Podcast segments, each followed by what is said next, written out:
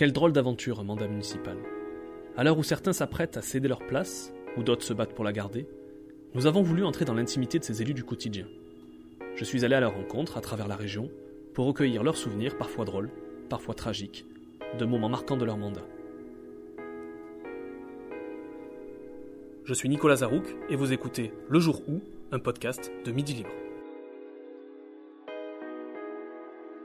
On est traversé par ces deux sentiments, euh, la tragédie et la joie de la récompense qui est la fraternité. En novembre 2012, c'est tout un village qui plonge dans l'angoisse, et son maire avec. Chloé, 15 ans, la fille d'un couple de commerçants, est portée disparue. Pendant une semaine, Barjac va vivre au rythme des recherches, envahi par les compagnies de gendarmerie et les médias de toute la France. Nous avons demandé à Édouard Chollet de replonger dans ses souvenirs et de revenir avec nous sur cet épisode, à la fois l'un des plus tristes et les plus heureux de sa vie d'élu. Ça fait loin. Ça fait loin. Est-ce que vous vous rappelez le sentiment que vous avez au départ? Est-ce que vous prenez conscience au moment où vous donne la situation? C'est-à-dire que j'imagine que la situation, c'est que cette, jeune fille a disparu, qu'on est sur une affaire de, de cette ampleur-là. Non, au départ, je ne le pense pas. Euh, par contre, j'ai beaucoup d'espoir que nous la retrouvions. Euh, à proximité. Malheureusement, euh, que nous la retrouvions vivante, pas beaucoup. Bonsoir, mais d'abord l'inquiétude à Barjac, dans le Gard. Depuis vendredi, 17h30, une adolescente de 15 ans n'a plus donné signe de vie. Elle a disparu après avoir quitté une copine chez qui elle avait passé une partie de l'après-midi dans le village voisin de Rochegude. Chloé est déjà loin du village, mais dans le Gard, à Barjac, l'heure est à l'organisation des recherches. À la mairie, on se présente spontanément pour faire partie des groupes qui ratissent les champs, les forêts, les zones agricoles qui entourent la commune rurale. Édouard Chollet se souvient de cet élan de solidarité. Lui qui s'est installé pour la première fois à la mairie en 1989, sait combien il peut sortir de belles choses de cet esprit de village, parfois tant décrié. Mais en regardant par la fenêtre de son bureau, même trois ans après les faits, il se souvient aussi de sa crainte, d'une issue tragique, et de cette angoisse qui a saisi tout le village. Les gendarmes ont dit, mais on trouve au bout de 48 heures, au bout de trois jours, on trouve. Si c'est pas nous, c'est, c'est des gens. Euh, et donc là, on ne trouvait pas, alors qu'on avait mis beaucoup de gens aux recherches. Euh, des gens organisés en équipe, sous l'égide de, du gendarme Rouvier de Bessèges, qui euh, balayait et ratissait tous les secteurs avec ces équipes-là, en faisant des recommandations évidemment en cas de trouvailles de ne rien déranger du site. Euh, pour permettre aux enquêteurs de faire leur travail. Et donc les gens battaient la campagne, ratissaient partout. C'était des gens du pays, c'était des gens qui connaissaient tous les recoins, évidemment. Rien n'a été laissé au hasard. Et le temps passait euh, et on ne trouvait rien. Au fur et à mesure que le temps passait, il y avait dans le village une sorte de, de stress énorme euh, d'angoisse. Euh, et les gens se faisaient du bien à, aller rechercher.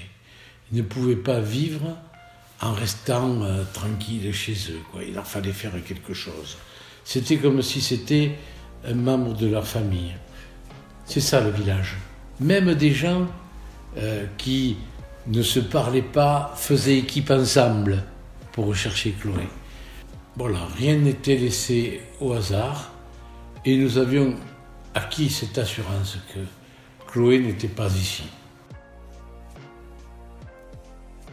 Édouard Chollet ne le sait pas encore, mais Chloé, que tout un village recherche sans succès depuis des jours, est en fait enfermée dans le coffre d'une voiture. Depuis son enlèvement, la jeune fille vit un calvaire.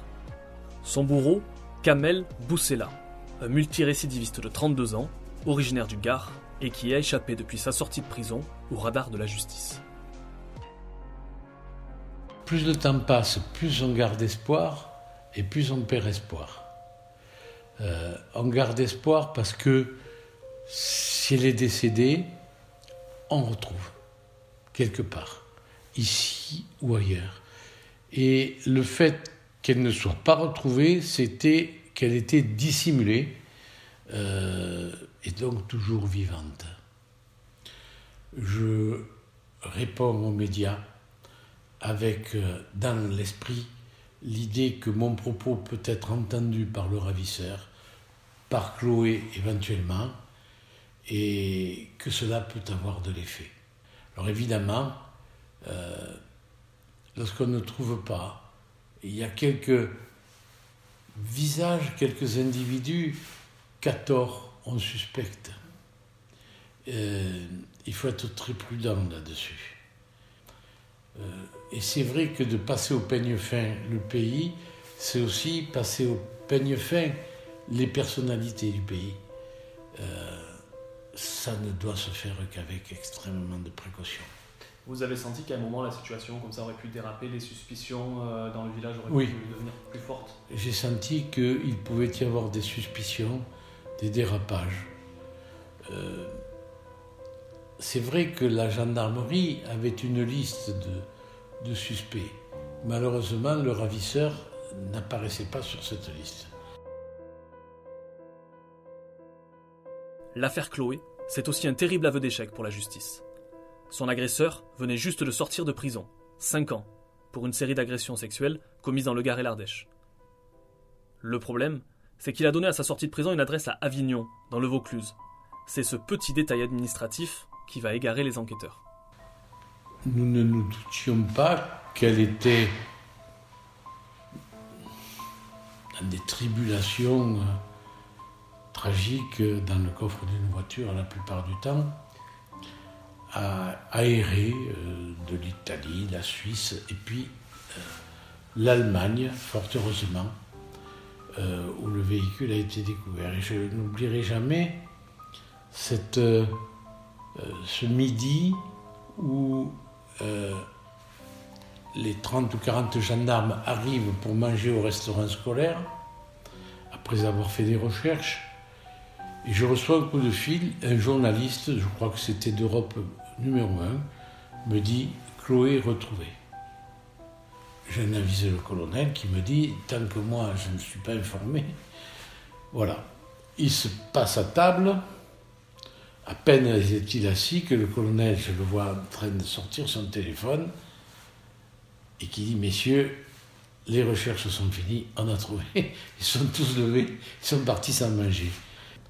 Ensuite, bien, euh, j'ai pris contact avec euh, l'Allemagne, les policiers allemands, et je les ai invités à venir à Barjac à la cérémonie des vœux, où ils ont été euh, élevés au rang de citoyens d'honneur de ma commune. Bonsoir à tous. Elle est donc vivante. Chloé Rodriguez était portée disparue depuis près d'une semaine et c'est en Allemagne que le dénouement heureux de cette affaire a eu lieu à la mi-journée.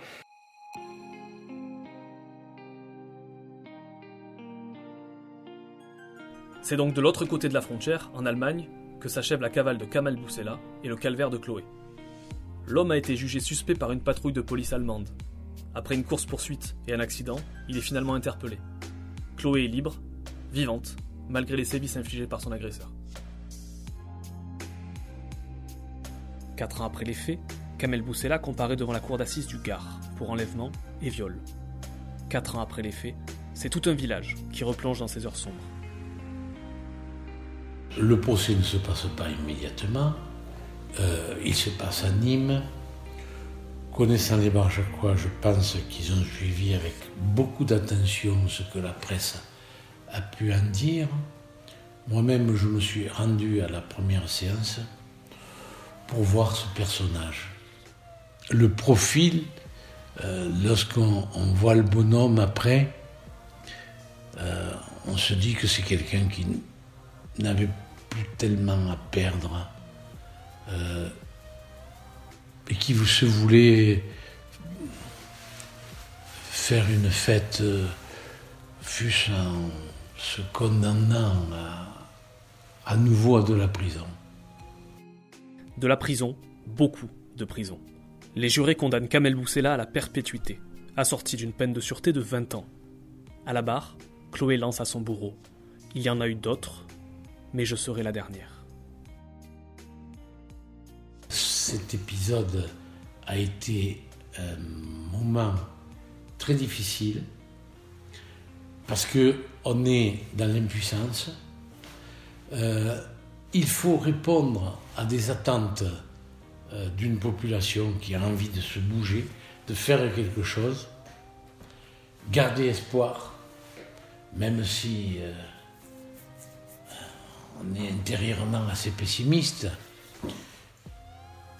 Et lorsque l'affaire est résolue positivement, même s'il y a eu probablement pour Chloé des dégâts, euh, mais qu'elle est en vie, euh, c'est vraiment un beau moment aussi.